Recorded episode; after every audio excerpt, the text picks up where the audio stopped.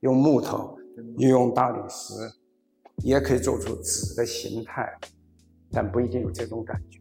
为什么？这个材料的特殊性，它表面坚硬，特别易碎的感觉，它有种压迫感。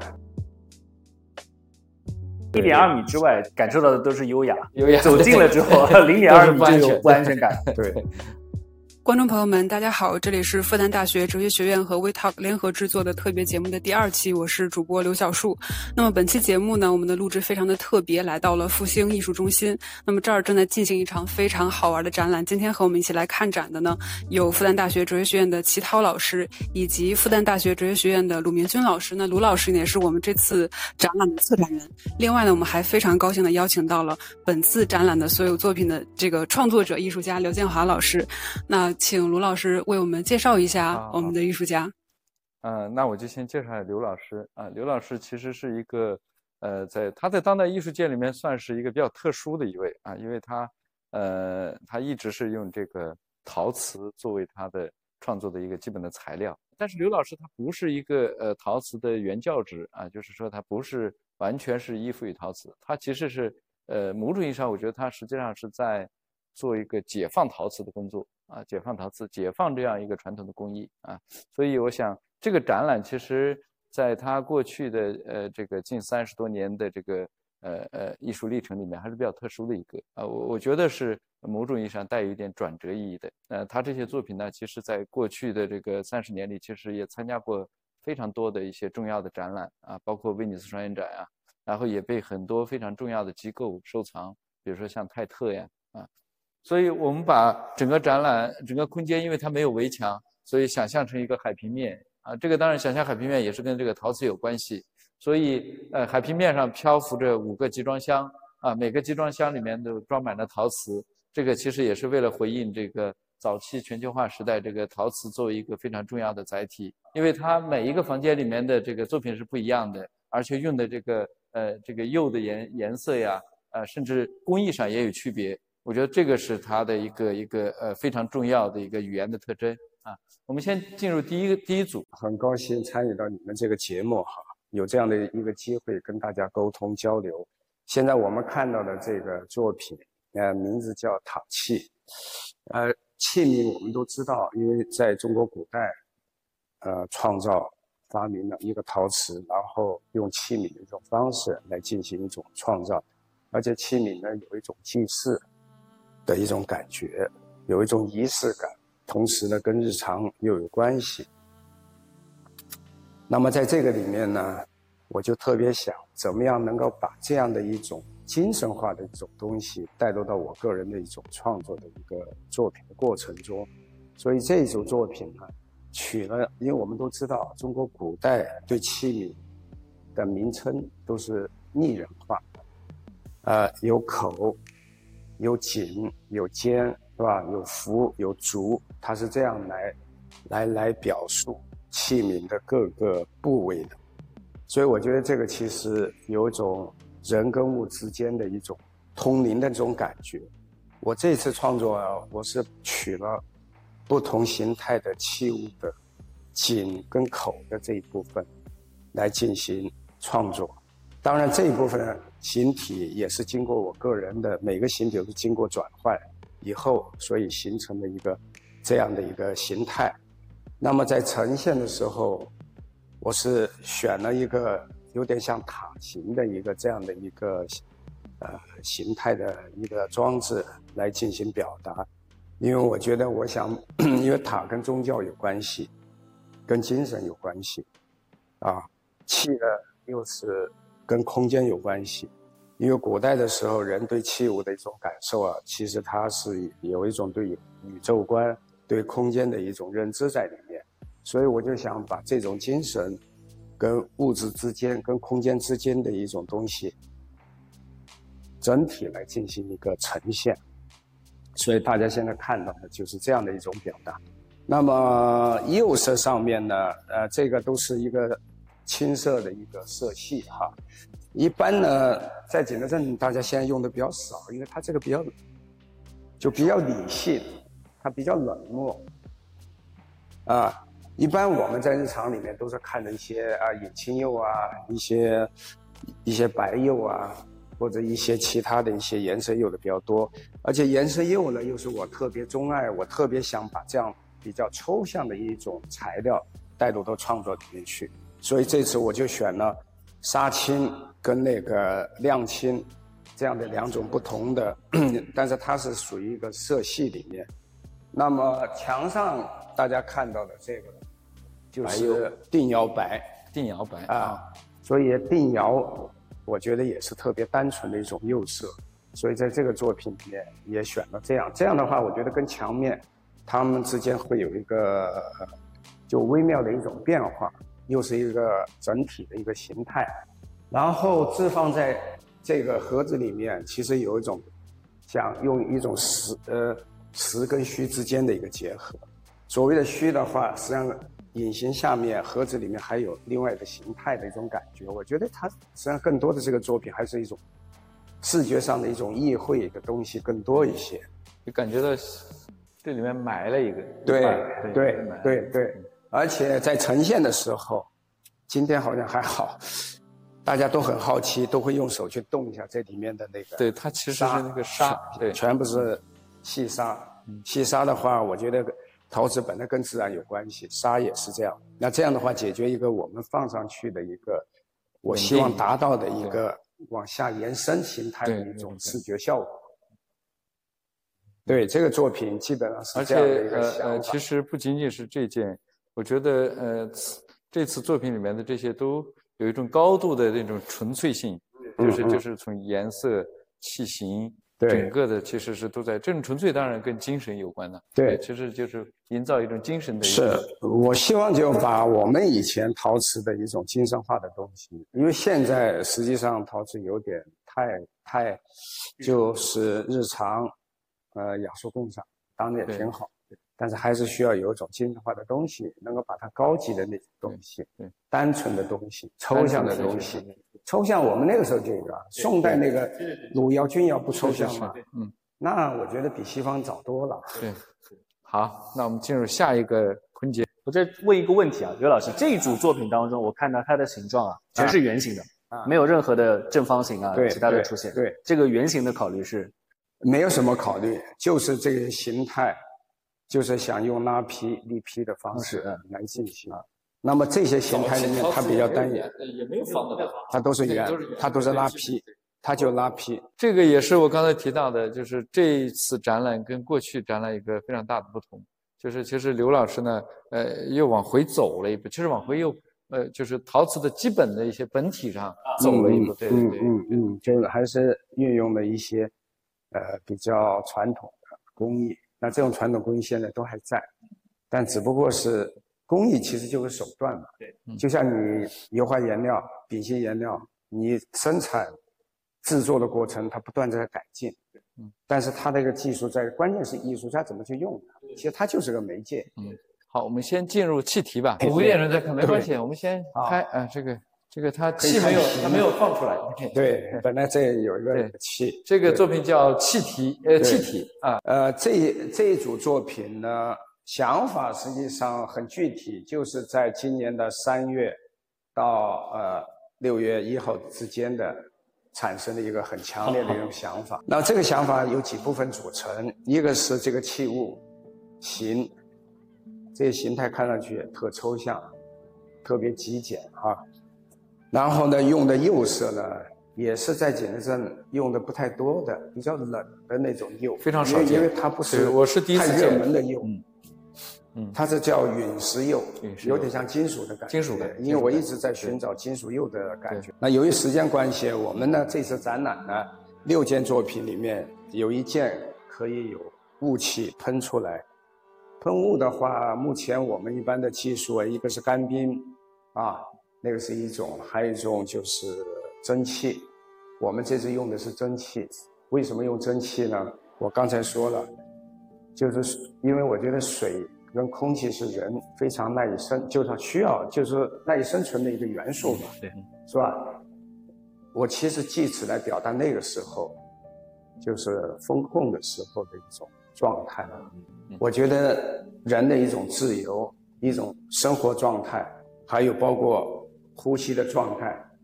那个时候可能跟这个作品都有关联性，所以我选了一个就是说水的一个这样的一个呃喷雾的一个装置，嗯，来进行一个表达。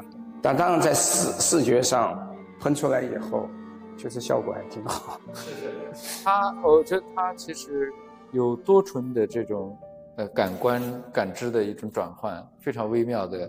比如说像陨石釉本身的这种质感跟金属的关系，然后我觉得这个器型其实很有意思，就是它它有点像这种呃非常工业化的那种呃火车轮子呀，是吧？对。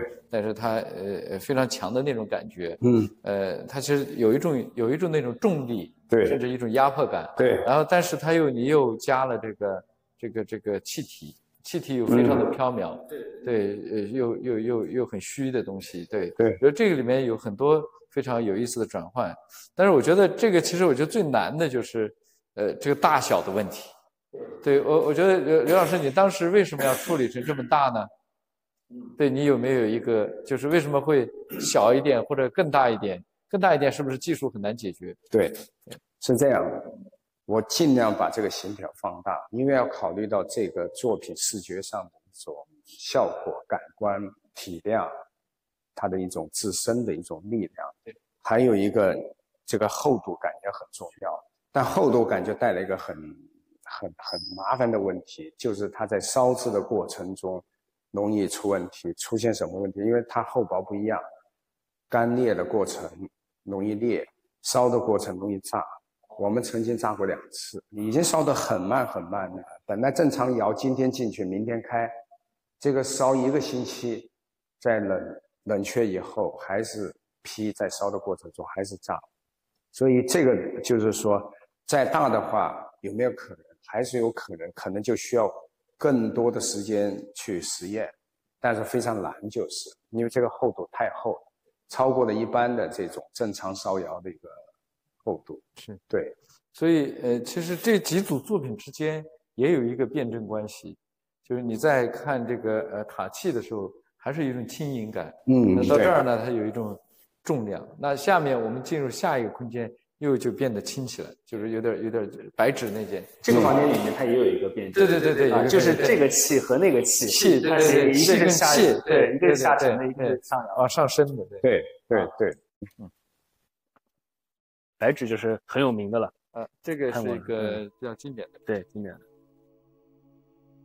这是到现在，到现在迄今最大的，最大的一张，现在八尺整张。嗯，这个是两米四五，它是超过八尺，但是你是你不是按宣纸的大小做的吗？我没有按那个。这个是我没有按那个宣纸，所以也有人问我，哎，你为什么不用高科技三 D 打印？三 D 打印，对，在我这儿我还没想清楚，我用这个东西干嘛？就是我觉得陶瓷对我来说就是一个材料跟人之间的一个关系，对，非常重要。对我来说肯定是这样。那么白纸这个作品呢，你在做的过程中其实是运用了以前做瓷板的一个技术，嗯，技术都还在。那只是说，我想运用那个技术来进行一个创作，创作一张白纸。那这个白纸上面什么都没有，按道理白纸是书写的嘛？实际上它现在是什么都没有，但是什么都存在。为什么？对，你每天跟这个材料的一个就所亲密的接触、打磨，然后修修复，还有包括边缘线的这些控制，其实都是你。跟他之间的一种对话，实际上就人的每一天的情绪，全部在上面，是吧？所以我说，观众在看他的时候，实际上你们每个人有不同的感觉，你是用心在书写，在你的心里，所以我觉得有和无之间，它是个相对的一个关系。所以这个作品呢，怎么说呢？呃。也确实，因为最早我实验的时候是曾经上过釉，曾经上过釉，上了釉以后一下就真的成作品，但跟纸之间是有距离。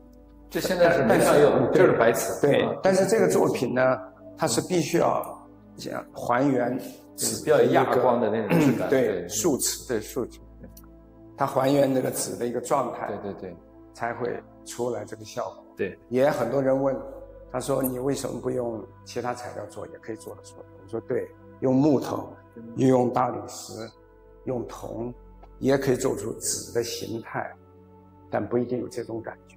为什么？这个材料的特殊性，易碎，它表面坚硬，特别易碎的感觉，它有种压迫感。对对对对。而且尺寸也特别重要。最早的时候是做的一米乘六十的吧，后来我们一边实验一边慢慢有有做了不同形态的尺寸。到目前这个是最最大的一个尺寸。我觉得可能观众拿这个镜头看啊，这个这个东西的时候，可能千万不要把它想象成就是把这种陶瓷做的像一个纸。其实不是这，这还有这个原初的那个纯粹性，我觉得这个是很不很不一样的。不仅仅是相纸的概念，对对对，它是一个，它有一个非常原初的纯粹性在这里。我看那个景德镇烧那个瓷板啊，就正常烧瓷板，然后那个瓷板画烧出来之后，那个作品就定型了，就是那个东西了。但是这个作品不是的，这个作品就是等于它好像始终在过程中的这个作品。实实际上，我觉得这个作品很有意思的一点就在于它的一个从。开始到结束呈现的一个过程，那你做完以后，其实在现场展的时候，也还是作品的一个持续，因为它还是不断的要跟观众去对话。就当代艺术有这样的一个一个魅力，嗯，跟空间思维空间在里面。你你你刚才说的传统的瓷板画，有些画的也很好啊，但它就一下定型，对，是吧？对对对，这个很多艺术也有这个情况，是的。我看都是什么烧画什么仕女啊、水仙啊，大概就是这些。他那个作品非常的这个固定，他这个还是保持那种关系性的。对，这个还是挺。他还是有一定的想象的呃弹性空间在。对对对。嗯，我下面先介绍蔓延吧。好，好，蔓延我我先介绍啊。好，这个呃散布在这个整个空间啊各个角落啊四周的就是这件呃铜铸的这件作品，也是一件雕塑。呃，叫蔓延啊，蔓延其实，呃，这个也是刘老师，呃，根据这个呃这个展场量身定制的啊，就是我我们当时想的就是如何把这五个五个房间啊，五个集装箱怎么连为一体，呃，然后他选择了这个材料啊，这个这个，然后包括包括这样一种呃呃形状啊形体，如果我们把它想象成一个海平面的话，就相当于当大海静止的时候啊，这个五个集装箱。这个漂浮在海面上的时候，这个这些这些这些形状各异的，像这个水草一样的，或者是像一个植物一样，这个冒出来的，就像一个呃，就是一个，其实也在传递一种静止的概念。这个是黑镜，这个是乌金釉，这个乌金釉，乌金釉呢也是在清朝的时候已经就已经有了，但只不过是是运用在其他的一些器物上面，还有一些人物的雕塑。人物雕塑大部分用在什么上面？用在像达摩、啊钟馗，对，啊用在人物嗯，对，就是这些人身上穿的，就有点像绸缎一样的，是在五六年前就一直想呈现一种表达一个，我当时称之为明镜的一种感觉，因为明镜大家都知道是吧？跟禅宗啊这些都有关系，但是它有一种有有一种，其实它是禅宗更多的是一种，我觉得是一种。意念就是意象，它是一种感受，是一种悟性。那我就想施以乌乌金釉，它呢也是跟器皿有一定的关联性，但是它置放在墙上的时候，它跟镜像也有关系。对那乌金呢，我们在看的时候，因为它有一定的光洁度，然后有种似是而非、似是而非、似人非人的那种感觉，但是又有人那种影子在上面，背景亮了。背景背景变白，然后这个完全变成一个镜子，对那又不是一个很虚的镜子，又很纯粹，我觉得相对纯粹一些，它又不是一个真实的一个镜子的一种感觉，所以这个作品稍微有还是有一点互动性。这是它是一个带一点冥想，哎，对对对，它独自冥想的一个一个空间。对。然后昨天谁说的？哦，这个影像就从这个时候开始。对，影像，影像的起源。对对。但还是一个非常精神性的一个一个空间，嗯，整个作品，整个营造的这个气氛，对，好吧，行，下一个。下一个痕迹之行是吧？痕？迹之行，嗯，这个现场的看的也就这样是，但这个一定要看现场，是。看现场还是。很这个是红釉，嗯。然后刘对。老师你介绍一下。这个这些作品的形态，大家可能走进来，有点像博博呃博物馆的感觉。哎，对，我我想你们世界各地的很多博物馆都去过，其实我就是想营造一个这样的空间氛围。为什么呢？这些作品的形其实都跟博物馆的出土的那些古希腊、古罗马、呃古埃及跟那些遗址，呃包括中国的唐代、汉代的一些一些浮雕作品都有关系。我是取了它的一些外形，然后把上面的一个呃图像把它屏蔽掉，啊，因为我觉得这个作品其实核心的表达其实还是在于一种历史的一种创造和呃呃那个覆盖和创造之中，主要是思考的这样的一个问题，所以呢，它里面会有历史跟时间的一个痕迹的呃感觉在里面。那么在呈现上面，那么我就运用了陶瓷的一些也有些缺陷，包括它的裂纹呐、这些我都保留下来，因为我觉得这些正好恰好可以把它很好的跟时间契合起来，对契合起来，形成一个完美的一个视觉的一个效果，这是我需要的。当然，这个我们在保留的时候也是有一定的就是说取舍，因为我们是硬坯厚薄之间要掌握，因为裂的地方可能让它稍微薄一点。啊，对对对，啊，这样它就所以裂的自然一点。啊，对，应该是有些历史的偶然性对跟物的偶然性，哎它要撞在一起对对对，因为昨撞在一起，天有人问我是不是画，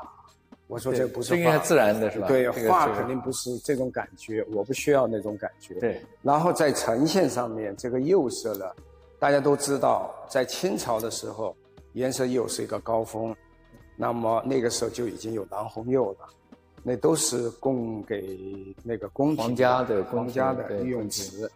那么当时有一种说法，要想让谁穷，让他烧红釉。对对，都 特别难烧，所以它红釉集中了陶瓷所有釉色的难度，跟它的技术的一个高度。那么我这个作品呢，是主要是用的蓝红釉跟军红两个呈现在一起，蓝红釉是就二比一嘛，就军红是一。为什么有军红进去呢？是因为我希望这个颜色更沉一点点，更稳一点。所以后来烧出来这个基本上跟我的想象差不多。昨天也有有艺艺术家问这个侧面的一个效果，对因为他也说有点像国画的是是是，笔触，他说这个挺有意思的。我说就是利用了造型上的特点，这个釉色它是流动的，其实就是一次性生成。啊，一次嗯，他们认为是可能两次啊、三次，其实一次性。一次性的，你画画不出这种感觉，对是是因为它就是一个利用技术特点的一个工艺特点的一个自然的一个呈现，就是这样。好，那我们进入最后，呃，这个二楼的最后一一个作品，呃，一点二米其实是一个，呃呃呃，算是一个比较老的作品啊，就是之前的作品。然后我们这次看了空间以后定下来的，呃，大家可能也能感觉到，就是这件作品跟呃其他作品的气质还是反差蛮大的啊。虽然说它语言上有一些内在的一致性，呃，也是跟感知啊这些呃这些这些有关系。其实我在呃我在想这个主题的时候，更多还是考虑当下，因为我觉得，呃这样一个东西其实呃既阻隔了我们，但是同时呢，我们又隐隐约约好像也能看到一些东西，呃我觉得这个也蛮符合当下的呃一个一个一个呃一个一个情境吧啊。那呃呃具体我想这件作品本身呢，其实有很多微妙的地方啊，而且它也是呃。耗时、耗工、耗材都是都是巨大的啊，这个是呃一个体量也非常大。呃，这次用了三千多根儿啊，是三千多根儿吧？对对，三千多根儿啊，每一个都是呃呃都是嗯做出来的，然后每一根儿一根儿挂上去的。对对，呃，刘老师，你来谈一谈你最早做这件作品的一个嗯对，刚才对卢老师也基本上把这个作品的呃整个过程概念也都说了一下。这个作品确实最初呈现的时候是在白墙上，二零一二年，2012所以十年，十年发生了很多变化。因为铁丝在日常里面，它有一种力量，也比较冷漠，也有一定的暴力的一一种感觉。但是我想呈现一个比较哎优雅又危险的感觉。那它为什么叫一点二米啊？当时我们在啊第一次在配饰展出的时候，实际上不是墙面，是一个那个四方体的一个空间啊，中间挂的四方形那个形，然后它到墙面之间的这个距离是一点二米。那我就觉得这个是一个危险的一个距离，危险。实际上我们的，呃，今天安安全通道也是按照一点二米安全通道，安全距离对。所以，所以我就叫了这个名字，叫这个名字呢。后来 有一年我去纽约的时候，有天晚上我一个人在在街上就是散步的时候，突然看到远处有一个瀑布，那个瀑布我一看，哎呦，那个太像我的铁丝的一个作品。它就一直在流动，后来我就想着，哎，什么时候有机会在墙面上呈现一次？那正好后来有一次机会，就在盒子美术馆，盒子美术馆有个这个机会。我那个是我第一次看到。对对，所以我就觉得那个效果，哎，也出来了。嗯。那这一次呢，因为卢老师策展的时候，我们就在考虑作品的时候，我们就觉得这件作品可能放在这儿，就是他刚才说的这些概念，我觉得都能成立。所以我就觉得挺挺有意义，是我也我也很喜欢，对，它有点晚上有点像雨屋啊，就是对对对，远看它又像竹子，竹子，对，它又像竹林，它又有点像晚上这个洗光灯打了以后，有点远看有点像瀑布，瀑布瀑布，对对对，所以它是属于优雅。它又很柔软，但是又又很不安。对，在一点二米之外感受到的都是优雅，优雅。走近了之后，零点二米就有不安全感。对，好，那我们呃上三楼，嗯，空间的一个呃，也是为这个空间量身定制的一个呃巨型装置了啊，叫呃无形之中啊，无形之中。下面我们，它其实跟呃陶瓷工艺的最初的最原初的那种技术有着密切的关系。这个作品其实是就两个材料哈，就把那个陶瓷的泥浆啊，呃，包括瓷泥冶炼后的一个瓷泥来进行创作，实际上是陶瓷的最初的一个形态。但陶瓷呢，它一直是什么？它跟自然有关系啊。我们都知道陶瓷以前古人都是依依山而建的窑口啊，呃，因为那个时候好取。原料，啊，包括它的那个像龙窑的一个那那个形态，也是跟山形有关系，它好烧制，跟跟把握火候。那么，我就一直想，怎么样能把这样自然中的一种形态的东西，跟我的一个作品的一些想法结合起来来进行呈现。其实，在这儿的时候，它并不是为了还原模拟一个。陶瓷的一个泥浆瓷的概念，实实际上它就是这个形态，这个形态也许随处而见，也许随处都在，所以呢，我觉得我一直把这个地方叫成什么，就是一个就是 深不可测的一个泥瓷，啊，所以很多人问我你这个想法是什么，我说就是深不可测的一个泥瓷。这边有一个颜色的作品，其实颜色这件作品跟这个作品是有关联性的。大概一三一四年，我当时一直有个想法，想呈现颜色的一个形态。那么这个作品怎么样呈现呢？啊，后来我也做了很多一些实验。后来我就想的，哎，我以前进工厂的时候，每一天进进厂第一天就是揉泥。为什么揉泥？是为了把里面的空气给挤压掉，是为了让这个陶泥、瓷泥更细腻化，它拉坯就比较好操作。